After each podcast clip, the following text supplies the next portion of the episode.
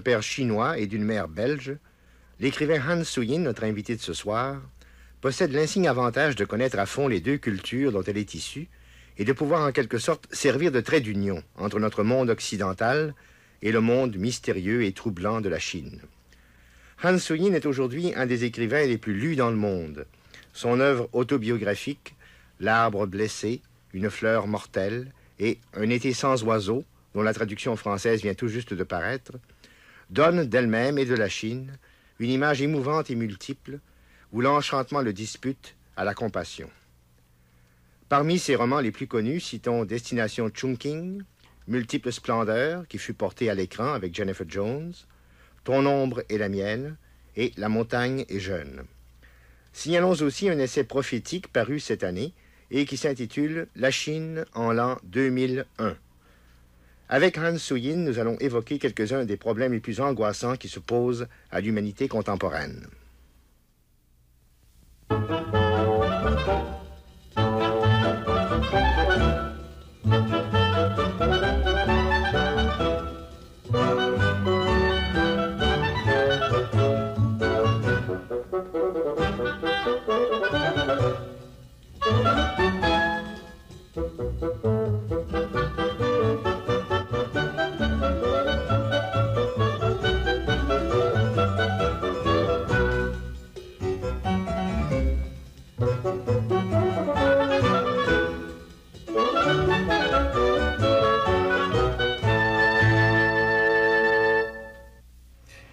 J'évoquais il y a un instant votre double origine chinoise par votre père et belge par votre mère, votre naissance en Chine. Quelle sorte d'enfance cela suppose-t-il en Chine quand on est de double origine comme ça? Il y a des difficultés. Il y avait des difficultés parce que ce n'était pas une question de race. C'était une question du système social à ce moment-là et aussi du fait que la Chine, à ce moment-là, subissait euh, l'agression impérialiste des Européens, qui a d'ailleurs duré 109 ans depuis 1840, la première guerre de l'opium, où les Anglais ont imposé l'opium à la Chine par la guerre, jusqu'à 1949. Et donc, toutes les relations sociales entre Européens et Chinois étaient colorées par cela. Quand mon père est allé en Belgique pour étudier et qu'il est revenu avec sa femme européenne, sa femme croyait qu'étant dans le pays, son mari serait honoré et respecté seulement pour s'apercevoir qu'en Chine, un Chinois ne comptait pour rien dans son propre pays. C'était les Européens qui étaient les maîtres. Votre, votre père, après ses études, est devenu ingénieur des chemins de fer. Il était ingénieur des chemins de fer. Il avait travaillé sur les chemins de fer euh, toute sa vie.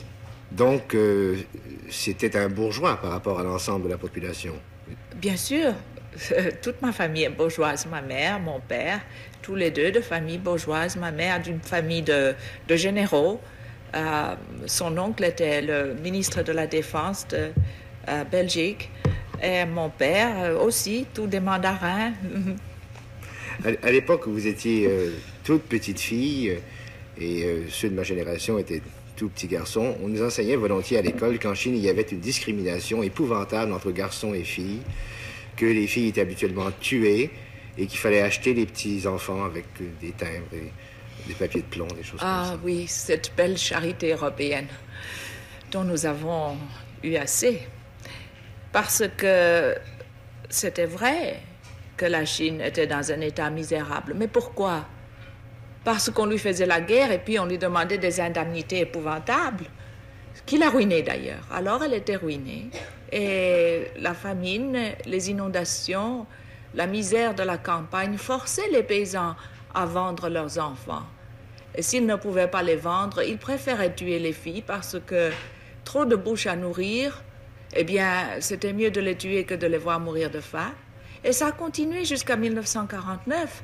Je raconte dans Un été sans oiseaux comment, quand j'étais sage-femme au Sichuan, euh, c'était encore la même chose. On vendait les enfants ou bien on tuait les filles parce qu'on ne pouvait plus, on ne pouvait pas nourrir. Et voilà, c'était ça la misère. Et les petites charités européennes là-dessus, ça ne faisait pas beaucoup d'impression. Mais cette obligation euh, terrible de certains parents pauvres et miséreux à l'égard de leurs enfants. C'était par bonté, vraiment, pour ne pas qu'ils souffrent tellement. Si on achète, si quelqu'un achète un enfant, c'est certainement pas pour le tuer, il aura à manger. C'était le raisonnement. Ça arrive maintenant dans d'autres pays asiatiques, ça arrive à Calcutta. Les, les gens vendent leurs enfants quand il y a une famine. C'est toujours la même chose. Ça arrivait en Europe, vous savez, auparavant. Euh, j'ai retrouvé des documents au XVIIe, XVIIIe siècle, au XVIIIe, XIXe siècle. Les, les, gens dans la campagne qui avaient trop de misère vendaient leurs enfants aux usines. Mais ce sont là, euh, et même en Chine, c'était des, phénomènes exceptionnels qui, j'imagine, n'avaient rien à voir avec la, notion traditionnelle de solidarité familiale. Donc vous dites qu'elle est extrêmement importante en Chine. Oui, surtout dans les grandes familles féodales. Euh, et même dans la paysannerie, il y a beaucoup d'esprit de, clan, d'esprit de famille, euh, d'esprit d'entraide. Seulement, quand on est misérable, on ne peut même plus s'entraider. Mais dans les grandes familles euh, propriétaires, terriennes, évidemment, cela formait un lien très puissant parce que l'entraide et la solidarité fait vraiment euh, la puissance d'une famille. Et donc, toutes les familles et les clans se tenaient ensemble, cinq générations, six générations, tous les cousins, tous les oncles.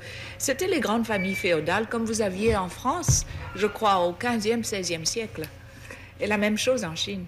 Et cette solidarité familiale subsiste encore en dépit des bouleversements politiques? Non. Elle ne subsiste plus? Non, il fallait la casser. Il fallait la casser parce qu'elle était le produit même du féodalisme. Et exactement comme la révolution industrielle et le capitalisme a brisé en Europe la famille féodale, ainsi quand le communisme est venu en 1949, il a dû briser la famille féodale et le clan, sinon on n'en sort jamais. Parce que ce n'est pas seulement des liens d'affection, ce sont surtout des liens et des relations d'intérêt. Euh, la famille féodale, quand il y a une personne dans cette famille qui est un employé du gouvernement, eh bien, euh, il essaie de caser tous ses cousins, oncles, relations, euh, et, tout le monde y entre. Et alors, ça fait du népotisme, de la corruption. Et euh, un autre aspect de la société chinoise que vous évoquez dans au moins deux volumes, c'est celui de l'amitié en Chine, du réseau d'amitié. Eh bien, les réseaux d'amitié sont aussi des réseaux qui sont basés sur le fait que la classe mandarinale était vraiment très petite. Euh, par rapport aux illettrés. Et la Chine a toujours été une, euh, gouvernée par une littérocratie, pas par une aristocratie de sang, pas par une caste euh, de sang, mais par une littérocratie. Mais la littérocratie, finalement, c'était aussi les clans. La domination des gens instruits. Les mandarinats. Mhm. Et de cette façon-là, l'amitié comptait pour beaucoup, puisque c'était une amitié basée sur le fait qu'on était délettré, qu'on savait lire, écrire et parler philosophie. Et donc, vous voyez, le système était énormément renforcé par l'intellectualisme. Et c'est cela qui, qui, explique pourquoi en Chine aujourd'hui, euh, on, on, fait tellement attention à faire ce qu'on dit intégrer les intellectuels. Ce qui veut dire vraiment les ramener à un sens de proportion où ils ne sont pas au-dessus des autres. La caste intellectuelle en Chine était vraiment au-dessus de tout le monde. C'était aussi la caste féodale mmh. mandarina et le sentiment religieux en Chine ben, il n'y en a pas. J'explique toujours aux gens qui parlent avec beaucoup d'émotion, indignés d'ailleurs, euh, que, la religion en Chine est pourchassée, persécutée. Je leur dis laquelle Alors ils me disent le christianisme. Je dis mais le christianisme, c'est pas une religion chinoise. Le christianisme, le Christ, Jésus-Christ, cet homme si magnifique, si doux, si bon, a été envoyé en Chine dans une caisse d'opium. C'est comme ça qu'il nous est arrivé, avec le fusil d'un côté et l'opium de l'autre. Comment voulez-vous qu'on l'aime?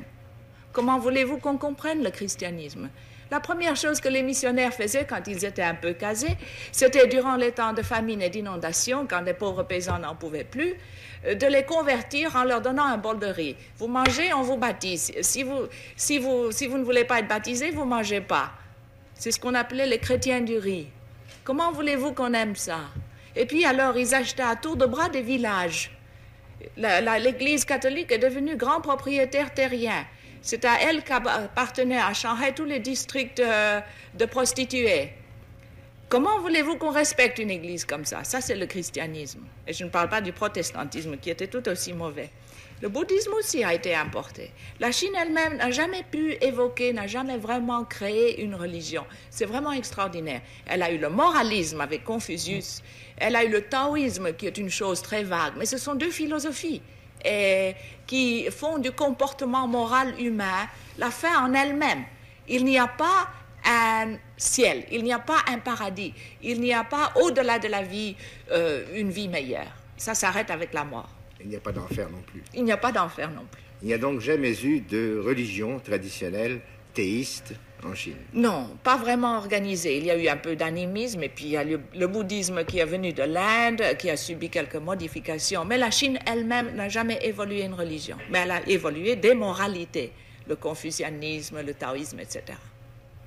Et la condition féminine en Chine, telle que vous l'avez vécue et telle qu'elle existe aujourd'hui?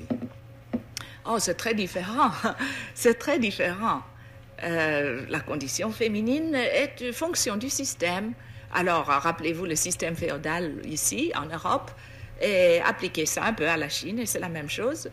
Euh, dans la paysannerie, euh, la fille est mariée sans avoir jamais vu le, monsieur à qui on, on, la marie. On lui dit tu vas te marier, puis c'est fini. Elle est mariée. Et voilà, l'homme a tous les droits, la femme en a très peu. Ça n'appliquait pas évidemment dans la petite couche occidentalisée qui, après la révolution de 1911, représentait la Chine, c'est-à-dire la petite la bourgeoisie, la grande bourgeoisie auquel j'appartiens. Et ceux-là, évidemment, ils étaient tellement occidentalisés qu'ils avaient des vies où, où il était possible d'avoir des femmes médecins, des femmes avocats, etc. Mais c'était une infime minorité, quelque chose comme 3%, 5%, tandis que les autres, c'était encore le, le 10e siècle. Et les veuves, on ne les laissait pas se remarier. C'est vraiment très drôle ce préjugé contre les veuves qu'on trouve dans le monde entier. Il paraît qu'on le trouve en Amérique aujourd'hui. Il y a beaucoup de veuves là qui me disent que c'est très difficile de se remarier si on est veuve. Mais en Chine, c'était terrible. Une veuve, même si elle n'avait que 10 ans, parce qu'évidemment, on, on faisait des, des mariages d'enfants, ou 12 ans, elle pouvait jamais se remarier du tout, du tout, toute sa vie. Et si elle essayait, on la tuait à coups de pierre. Et ça a continué jusqu'en 1956. La condition de la femme, c'était vraiment très, très embêtant. C'était pas du tout amusant. Mais vous apparteniez à cette petite couche dont, dont vous venez de parler, euh, pour laquelle le mariage n'était pas décidé par la famille. De oui et non. C'est-à-dire que oui, j'appartenais à cette couche. Euh, mais cela ne voulait pas dire que quand même il y avait, le mari avait des droits était possible de les exercer euh, d'une façon euh, auquel il n'y avait pas de recours à la loi. Il n'y aurait aucun recours à la loi. Et vous racontez vous-même euh, avec beaucoup de détails dans Un été sans oiseaux, et c'est pour ça que je me permets de vous en parler, que lors de votre mariage en 1938, avec un, un, Chinois qui s'appelait Pao, votre propre condition d'épouse était épouvantable parce que oui. vous étiez insulté, battu. Euh... Oui, parce que vous voyez, c'était aussi une question comme ceci, qu'à ce moment-là, il y avait la guerre. Et comme vous le savez, le régime de Chiang Kai-shek était complètement militariste. Or, le régime militariste, un régime militariste retourne au passé, il n'avance pas. Mmh. N'est-ce pas? Les régimes fascistes et militaristes, ce ne sont pas des régimes éclairés et libéraux, c'est des régimes qui, qui retournent en arrière et qui vantent les vieilles vertus, euh, le vieux patrimoine. Il y a toujours cette emphase sur le passé qui est beaucoup meilleur que le présent. Eh bien, ils faisaient la même chose. Les vieilles vertus devaient sauver la Chine et parmi les vieilles vertus, il y avait que les veuves devaient se tuer pour leur mari, que le mari était 100% supérieur, etc. Et puis aussi, il y avait le nazisme, parce que Chiang Kai-shek a été beaucoup aidé par par, Hitler, euh, par les, officiers de Hitler pour former son armée. Alors il y avait beaucoup de ces jeunes officiers qui allaient en Allemagne hitlérienne pour se former et ils en revenaient tout farcis d'idées de, euh, de racisme et de nazisme et cela s'appliquait aux femmes. Alors on a vu une rétrogression au lieu d'une progression, ce qui fait que la condition féminine est vraiment détériorée plutôt que d'avancer durant ces années-là. La mienne aussi. et vous, euh, vous, parliez il y a un instant de, de racisme et vous présentez vous-même un cas assez, assez, étonnant pour les Occidentaux que, que, nous sommes, un cas de victime de racisme à l'envers, parce que euh, votre mari en particulier, vous en parlez, votre mari vous, oui, oui, méprisait oui. parce que vous aviez du sang européen, du sang mais blanc. Oui, mais oui, parce que tout ça se tient ensemble, n'est-ce pas? Ils avaient... D'abord, il y avait évidemment, euh, à cause des déprédations de l'Europe, à cause du colonialisme, à cause de ce, cette ignoble façon dont la Chine a été traitée, qui est vraiment... Euh, enfin, on n'a qu'à lire l'histoire pour le savoir, combien c'était épouvantable. Évidemment qu'il y avait de la haine, c'est bien mérité, mais au-dessus de ça, la classe supérieure, n'est-ce pas, avait euh, la classe militariste, euh, les militaires autour de Chiang Kai-shek avaient renforcé cela en, disant, en, le tournant en une espèce de racisme. Et c'est seulement que quand Mao Zedong est arrivé qu'il a débrouillé les idées en disant ce ne sont pas les peuples, ce n'est pas la race, il ne doit pas y avoir de racisme. D'ailleurs, il le prouve, comme vous le savez, puisqu'il a fait un héros de Norman Bethune un héros canadien d'ailleurs. Mm-hmm. Euh, tous les enfants, chaque personne en, en Chine aujourd'hui euh, prend Norman Bethune, un docteur canadien, comme son héros, comme l'image euh, et l'exemple qu'il doit suivre. Mais avant ça, il y avait évidemment, au-dessus de cette xénophobie haine, il y avait le nazisme et le racisme imbibé de Hitler, surtout dans cette caste. Ce n'était pas général, pas parmi les paysans, mais certainement dans la caste militariste autour de Chiang Kai-shek. Et c'est ça qui était le plus drôle, c'est que les Américains se sont toujours imaginés que les Chinois les aimaient, alors que les Chinois ne les aimaient pas du tout, mais aimaient beaucoup leur argent. Mais dans, ce, dans ce contexte-là, et avec ce que vous venez de décrire, euh, comment euh, votre désir de vous instruire a-t-il été accueilli, d'abord dans votre famille, dans votre entourage? Ah, Well, dans ma famille, c'était le plus drôle, c'est que c'était ma mère qui était beaucoup moins progressiste que mon père. Mon père euh, ne faisait pas d'objection à ce que j'étudie, c'est ma mère qui avait des idées Évidemment, elle aussi, elle était retournée à son passé. Or, dans son passé de jeune fille bourgeoise bien élevée en Belgique, dans les années 1905 ou 6, une femme, euh, évidemment, ne sortait pas sans une bonne derrière elle pour porter son missel à l'église. Euh, elle n'étudiait certainement pas. Elle ne travaillait certainement pas. Alors, quand j'ai émis toutes ces prétentions, évidemment, ma mère a poussé des hurlements. Et quand même, je l'ai fait. Et plus tard, alors avec mon mari, ça a été la même répétition. Enfin, c'était vraiment très drôle de trouver que, et en Europe et en Asie, vous aviez euh, les mêmes idées très saugrenues que la femme euh, euh, doit être une créature d'intérieur, de foyer, doit savoir faire la cuisine. Moi, j'ai jamais pu réussir.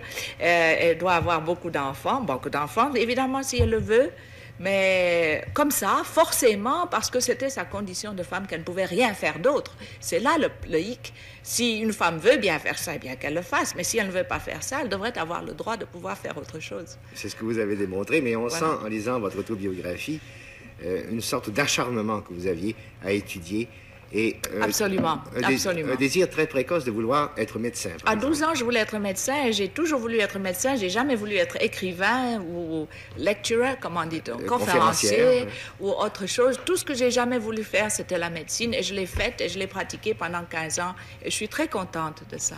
Vous avez un diplôme de chirurgien et de pathologiste J'ai un diplôme de, euh, oui, d'Angleterre. Non, non, euh, euh, un diplôme de practitioner, de médecin, mhm. plus un petit machin en, pathologie et public health, oui. Et ces études médicales, vous les avez faites en Europe, d'abord en Belgique? Non, j'ai fait d'abord en Chine, à mhm. Yenjing University, à Pékin, et puis alors trois ans en Belgique, jusqu'à 38, 35 à 38. Et alors la guerre a éclaté en Chine, alors je suis rentrée en Chine. Alors, je ne pouvais pas étudier.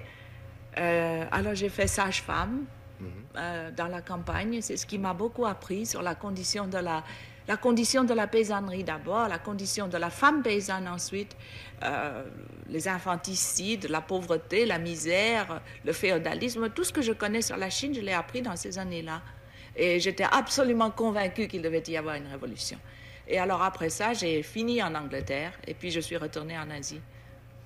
Mais euh, vous êtes né en 1917, donc euh, six ans après la fin de la dynastie Manchu. C'est ça. Euh, quels sont les premiers événements qui vous ont politisé Les seigneurs de la guerre. Qu'est-ce que c'était que les seigneurs Les militaristes, la, Chine ravagée par, par des factionnalismes, non seulement de province, mais même dans chaque province. Chacun, chaque province, chaque endroit étant affligé par des militaristes qui se disputaient entre eux. Vous avez d'ailleurs la même chose qui se développe en Indonésie aujourd'hui. Et euh, tous voulant arriver au pouvoir par, euh, en s'entretuant. Mais ils ne se tuaient pas beaucoup. Ils faisaient surtout beaucoup de dégâts parmi les, les déprédations, parmi la paysannerie très souvent, les militaristes euh, se mettaient ensemble pour manger ensemble, et puis alors après ça, partaient en guerre l'un contre l'autre. C'était très féodal, tout à fait comme les barons.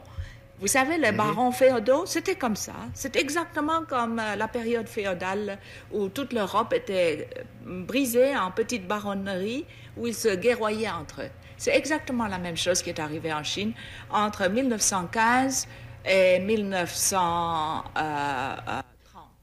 Et 1930.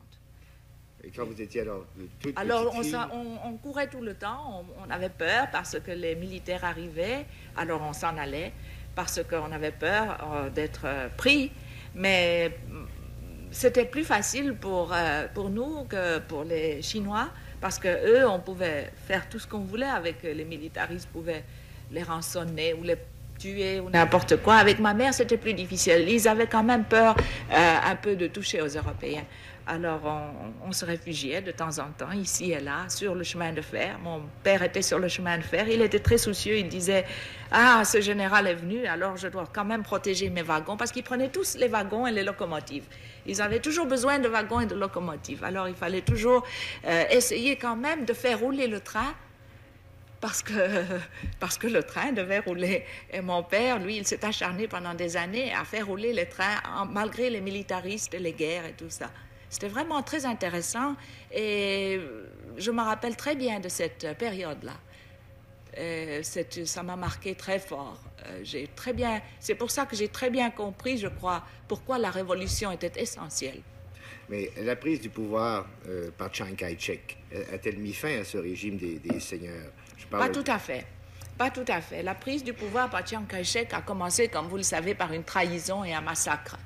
Euh, il, était, euh, il y avait un front uni avec les communistes. Euh, dès qu'il a pu, il s'est tourné contre eux, les a massacrés et a pris le pouvoir de nouveau en militariste. Et pendant ces dix ans, entre 1927 et 1937, il y a eu 15 soulèvements militaristes contre lui aussi. Ce n'était pas fini. Et s'il n'y avait pas eu la guerre avec le Japon, il est certain que le chaos aurait continué parce qu'il était, lui, euh, aussi un produit de cet âge, n'est-ce pas? Et il n'avait pas de solution sociale.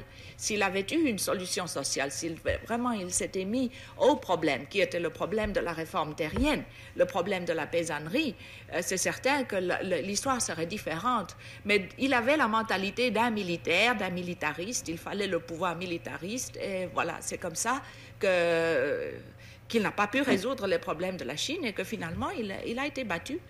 Il, il, a, il, avait dès le début, je crois, l'appui des États-Unis. Il a encore d'ailleurs à Formose. Oui, la première fois qu'il a eu cet appui, c'est quand euh, il a commencé en avril 1927 à tuer les communistes. D'ailleurs, ça a été très bien décrit par Malraux, André Malraux, euh, qui, vous ça le savez, dans La condition humaine.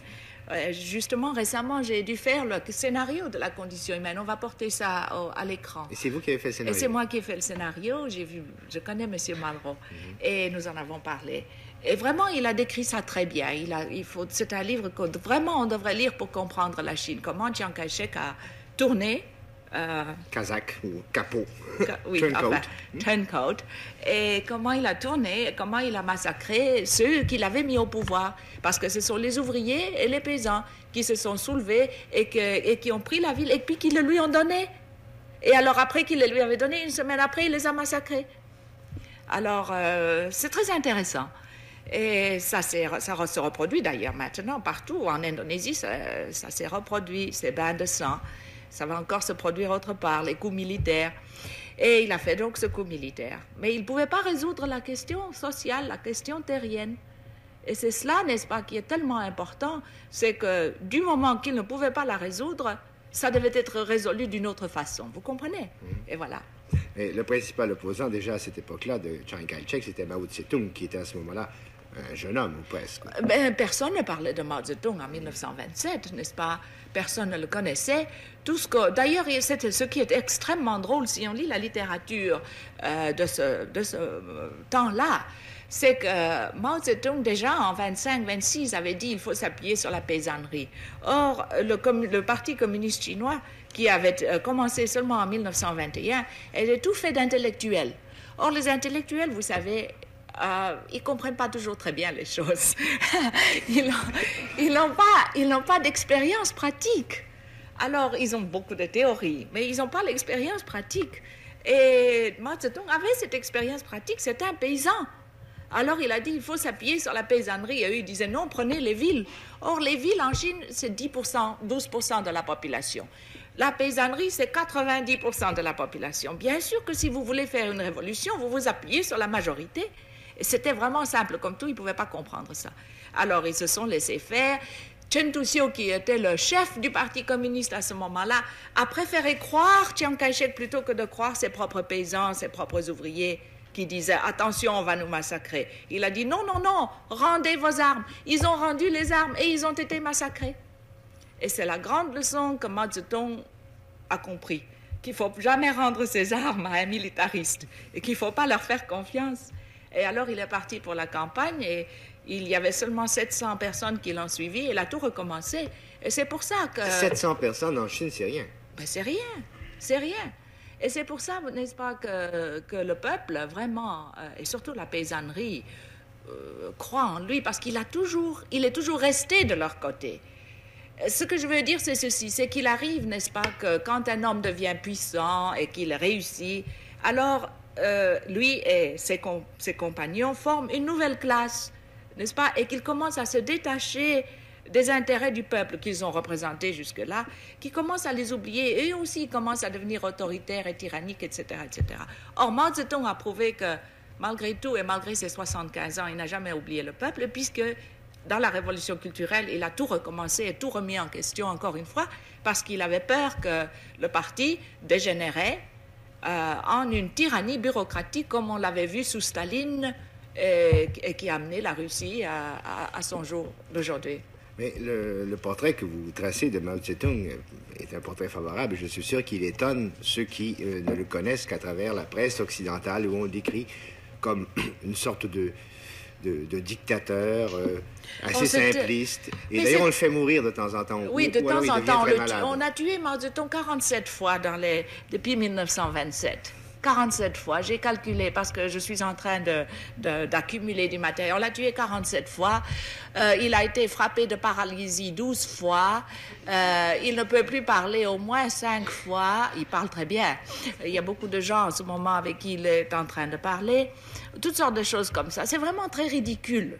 Ce qui est le plus ridicule, c'est qu'on publie ces... Ces pensées Non, ces mensonges. Oh, oh, oui. On publie ces mensonges, et puis les gens le croient. Et puis six mois après, on publie quelque chose d'autre. Je crois qu'il a le parkinsonisme, qu'il est paralysé, qu'il a une maladie du foie, qu'il ne voit plus. Toutes ces choses-là, on raconte. Et puis alors, euh, il apparaît, il parle, on le voit, mais c'est vraiment très ridicule. Parce que euh, ce n'est pas comme ça. C'est le plus grand homme de ce siècle. C'est vraiment un grand homme. Je, crois, si vous lisez, malheureusement les gens ne lisent pas et ils ne se donnent pas la peine, ils croient qu'ils savent parce qu'ils lisent des petits extraits ici et là dans les journaux, ils croient qu'ils connaissent tout, pas d'expérience pratique, n'est-ce pas? Eh bien, s'ils se donnaient vraiment la peine de lire un peu sa vie et ce qu'il a écrit, je crois qu'ils auraient des idées différentes, qu'ils comprendraient pourquoi en Chine, euh, ah ben, c'est le plus grand homme que la Chine ait jamais produit. Ça, il n'y a pas à, en douter. C'est le plus grand homme que la Chine a jamais produit. Et ce n'est pas la partisanerie qui vous fait parler. Oh non, c'est pas la partisanerie parce que moi, je n'avais pas du tout cette idée-là en 56 ni en 60. C'est parce que je me suis mis moi à bien étudier tout ce qui est arrivé et, que j'ai beaucoup débattu et beaucoup critiqué chaque fois que je rentrais en Chine. Mais j'avais des critiques, j'avais des listes comme ça de choses à, à demander pourquoi vous faites ceci, pourquoi cela, pourquoi cela? Mais c'est en 1960, à la fin de 1960, que j'ai commencé à comprendre. Et j'ai commencé à comprendre à cause de la dispute avec la Russie. Et avec la révolution culturelle aussi, euh, j'ai commencé à comprendre Non pas qu'il est parfait, je ne dis pas qu'il est parfait, je ne dis pas qu'il est infaillible, d'ailleurs c'est lui le premier qui ne le dirait pas, mais que c'est vraiment un grand homme qui essaie de faire de son mieux pour l'humanité. Pas seulement pour la Chine alors Pas seulement pour la Chine, pour l'humanité.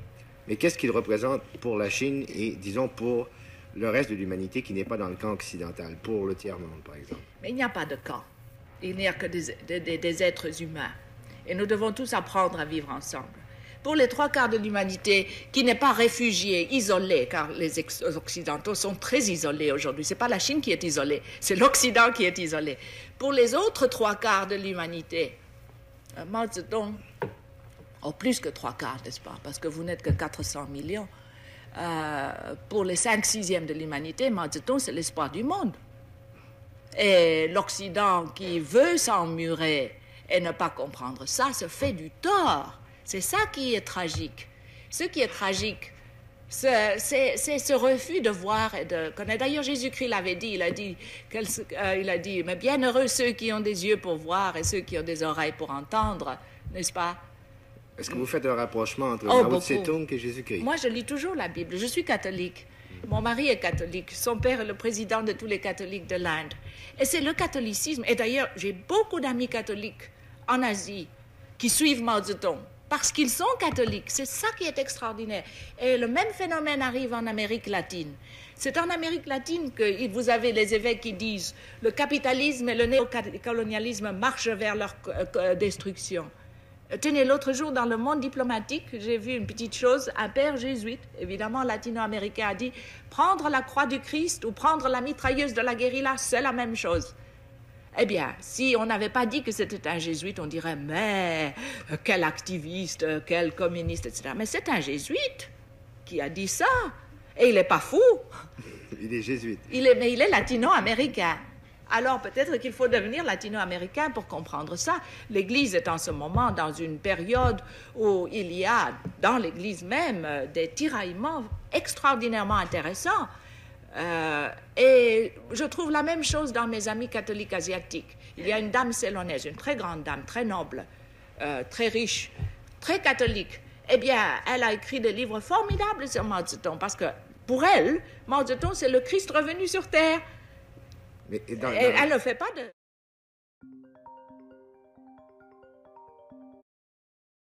Elle ne croit pas qu'il est divin, mhm. mais elle veut dire dans un message, vous savez, dans le message d'espoir pour l'humanité. Et alors, c'est elle qui fait beaucoup de correspondances. Et nous aussi, nous pensons et nous trouvons que quand on lit vraiment Jésus-Christ, eh bien, il a dû représenter pour sa période de la Révolution, puisqu'il était toujours avec les pauvres, il était toujours avec ceux qu'on méprisait. Il était avec les prostituées. C'est pas lui qui était avec la bonne compagnie et les gens bien. Au contraire, il criait dessus.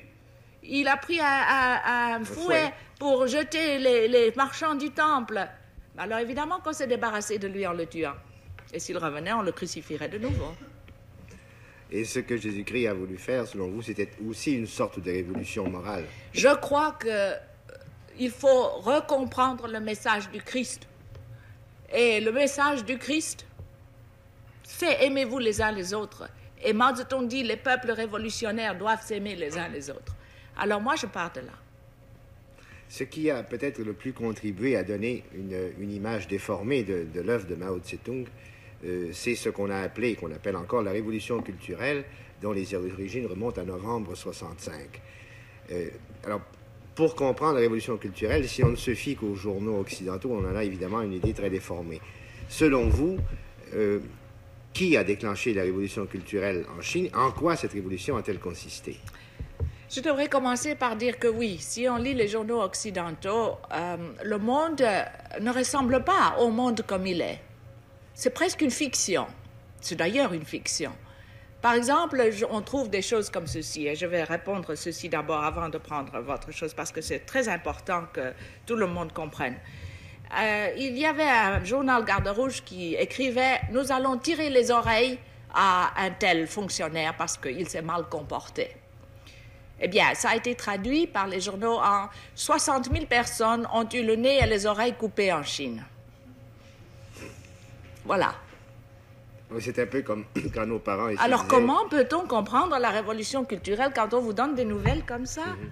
Donc il vaut mieux d'abord que tout le monde qui vraiment s'intéresse à cette question commence par oublier tout ce qu'ils ont lu et entendu.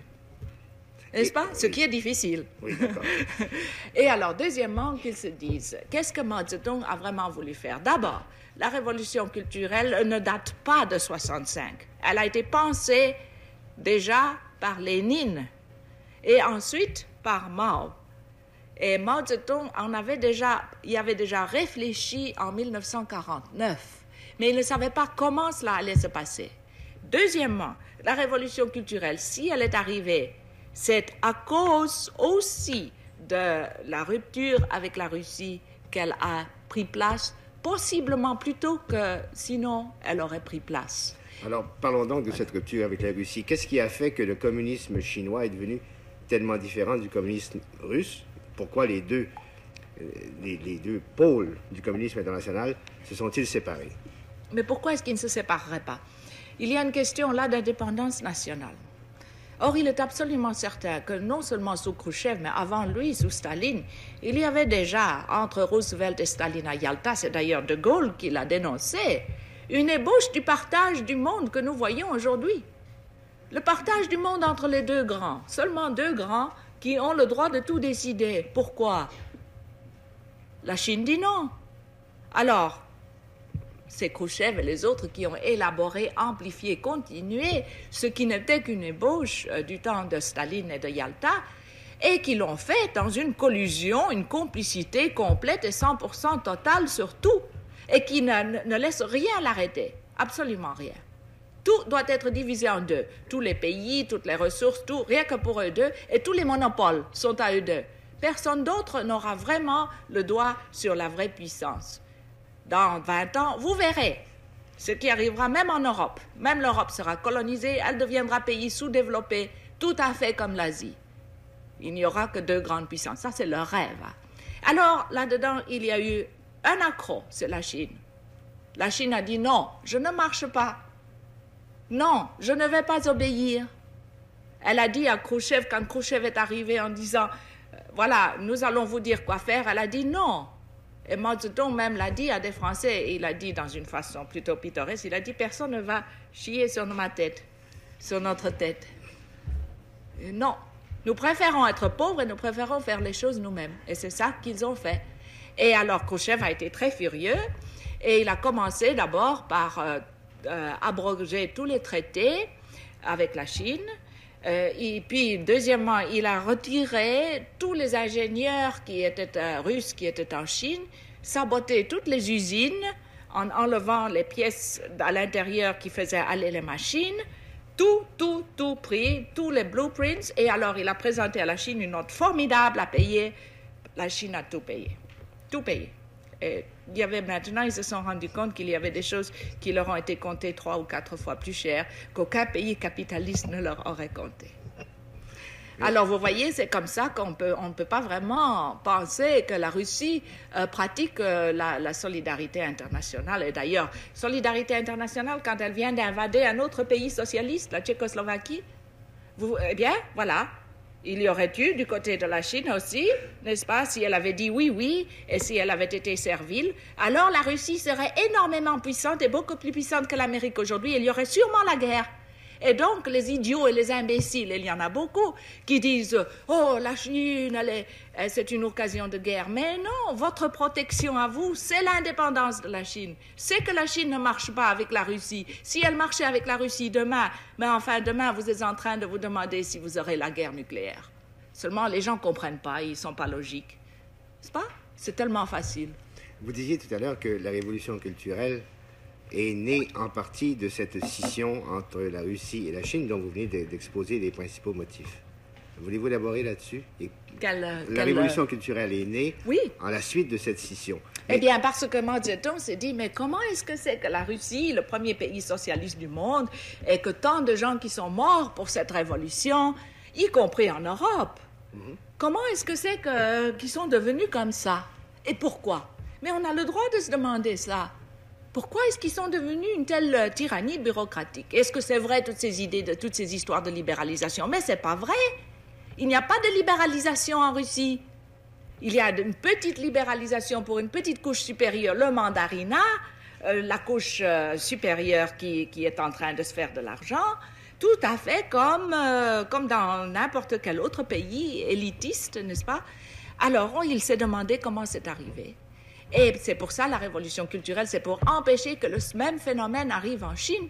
Et donc, la révolution culturelle a été une révolution qui était une révolution des habitudes mauvaises, des pensées qui euh, égoïste, agressive, du retour en arrière, de toutes les vieilles coutumes et habitudes qui étaient mauvaises pour l'individu, en ce qu'elles fomentaient, n'est-ce pas, cette espèce d'égoïsme, de chauvinisme, de xénophobie, de tout cela.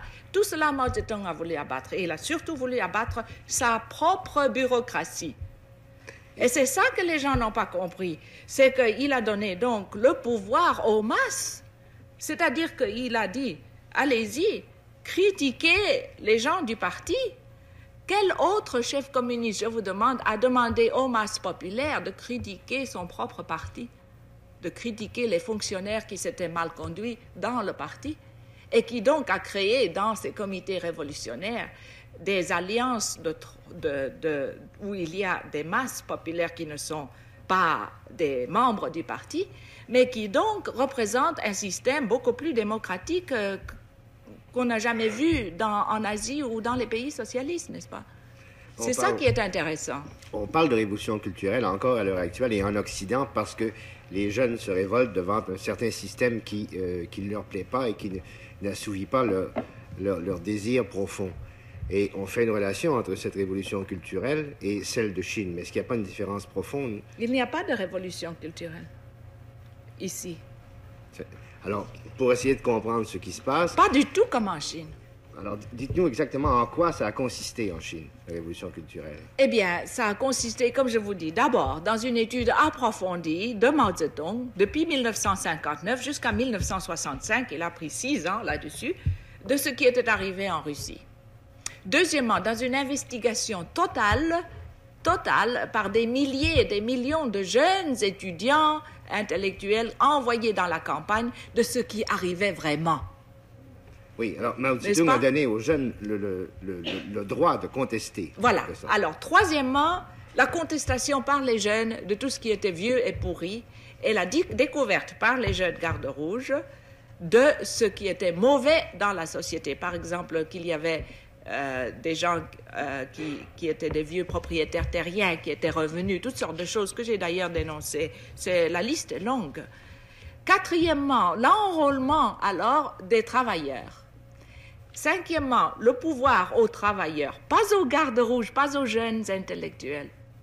Sixièmement, les travailleurs alors et les jeunes s'intègrent et les jeunes vont étudier chez les travailleurs. C'est-à-dire, ce n'est pas les jeunes et les intellectuels qui doivent dire aux travailleurs quoi faire, quoi faire. C'est les travailleurs qui s'intègrent avec les jeunes et les intellectuels. Et les jeunes et les intellectuels, les gardes rouges, sont maintenant à la campagne, dans les usines et partout où ils travaillent, étant devenus, eux, à leur tour, travailleurs intellectuels.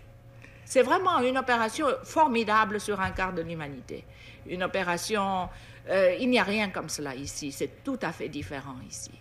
Oui, parce que c'est euh, Mao Tse-tung qui avait pris, par exemple, la décision de fermer les universités. oui, oui, bien sûr, parce qu'il fallait faire la refonte de l'éducation. Euh, là, les investigations avaient montré que comme l'éducation était encore dans les mains de la bourgeoisie d'avant, n'est-ce pas? Parce qu'on n'a pas tué la bourgeoisie en, Chine, on ne l'a pas liquidée. eh bien, que tout recommençait. Ils avaient, par exemple, à l'entrée, à l'examen d'entrée, euh, il y avait 80% des candidats qui se présentaient étaient de classe paysanne ou de classe ouvrière et 20% de la bourgeoisie.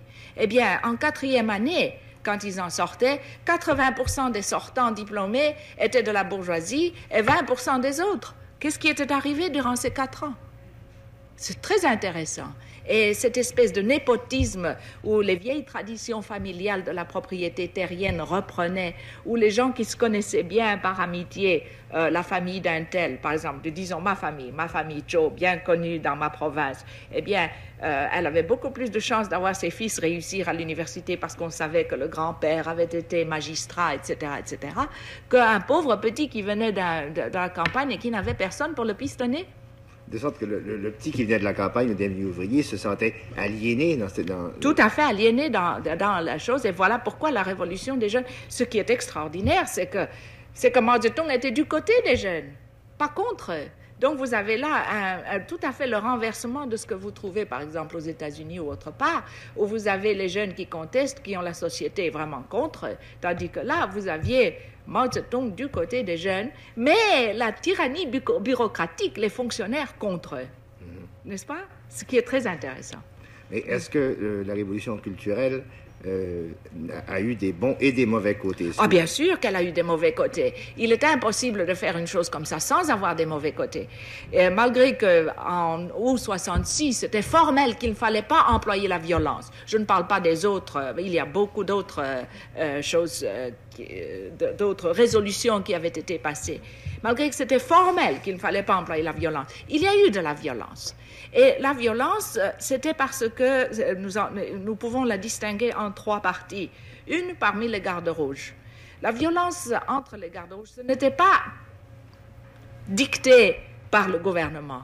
Ce n'était pas voulu. C'est parce que quand vous avez 30 millions de jeunes, 30 millions de jeunes qui se démènent, eh bien, vous en avez quand même quelques-uns parmi eux qui sont mauvais, n'est-ce pas? On ne peut pas dire que tout le monde est des anges. Et c'est certain qu'au bout de six mois, un an, parmi ces jeunes, il s'était formé distinctement des gangs, des groupes qui étaient très mauvais. Des non, ultras.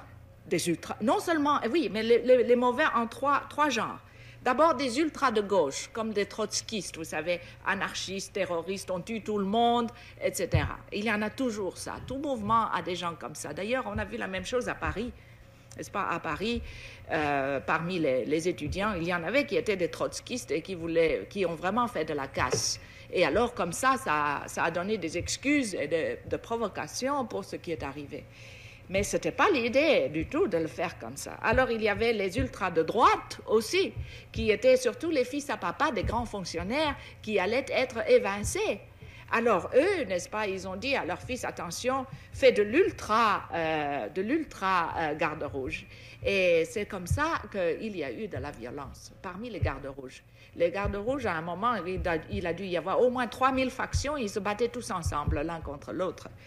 Euh, mais il y en avait aussi, ça c'était le mauvais côté, mais je crois que ça n'a pas pu être plus que 10% à, à 15% des gardes rouges. Tandis que les bons, on n'en parle jamais des bons qui ont été vraiment dans la campagne, qui ont aidé les travailleurs, qui ont fait les récoltes avec eux, qui sont partis pour les villes, qui ont vraiment été très bien. On ne parle pas de cela, on ne parle que des mauvais. Alors évidemment, il y a aussi eu des agents du Kuomintang euh, vous savez qu'en Chine, chaque année, ils retournent en Chine 140 000 Chinois d'outre-mer pour aller voir leur famille. Ce n'est pas connu, on ne le met pas dans les journaux, mais chaque année, par, euh, entre, on entre et sort en Chine à peu près 140 à 150 000 personnes. Et c'est cela, parmi ceux-là, qu'il y avait des agents du Kuomintang qu'on a trouvés. Et eux ont fait aussi du sabotage. Alors, il y a eu le retour, n'est-ce pas, des revanchistes, les vieux propriétaires terriens, encore une fois, pas liquidés, parce que Mao Zedong ne liquide pas, n'est-ce pas? S'il peut sauver quelqu'un, comme il dit, couper une tête, c'est rater quelque chose. Il vaut mieux changer les personnes, mais pas couper les têtes. Et donc, ces gens-là, évidemment, profitant de tout cela, sont aussi revenus. Donc, il y a eu de la violence. Mais de dire que c'était une violence voulue par la révolution culturelle, non, pas du tout. De craindre que les gens qui vous écoutent euh, ne vous considèrent comme une propagandiste payée par le régime de Mao Tse-tung, je vais vous faire préciser vous avez dit tout à l'heure que vous étiez catholique. Je n'ai pas besoin d'argent, vous savez. les gens achètent mes livres beaucoup. Je viens d'apprendre que les 25 000 premiers étés sans oiseaux sont partis à Paris en 10 jours.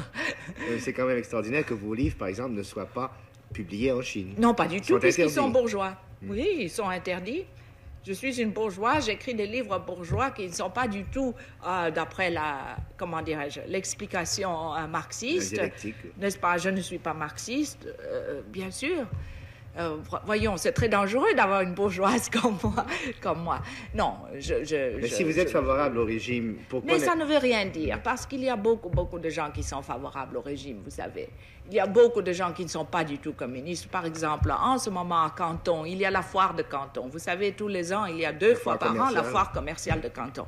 Eh bien, à cette foire arrivent 3 000 à 5 000 businessmen vous me direz que tous ces businessmen sont des communistes, mais non, voyons, ce sont des capitalistes.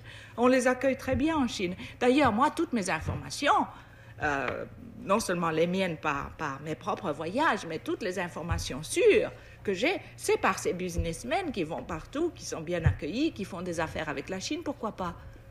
Vous avez cette, cette position assez euh, c'est exceptionnel d'être en faveur du régime, mais mal vu du régime, parce que vous êtes bourgeois. On ne peut pas dire mal vu, ça je ne dirais pas que je suis mal vu, mais ils sont très clairs, vous savez, ils sont très logiques les Chinois. Euh, ils ne vous demandent pas d'être avec eux. D'ailleurs, euh, ils préfèrent que, les choses soient claires. C'est pas la peine, et ça je dis toujours aux jeunes qui se disent aux marxistes, etc. Je dis attention, vous êtes tous des bourgeois, vous savez. Vous êtes des bourgeois. Nous sommes tous bourgeois. Parce que nous vivons dans une société bourgeoise. Alors, ce n'est pas la peine. Si vous allez en Chine en disant je suis marxiste, on vous regardera comme ça en se disant est-ce qu'il a fait la longue marche? Est-ce qu'il a un peu pioché dans la campagne? Est-ce qu'il sait de quoi il parle? Eh bien, nous n'avons pas fait ça.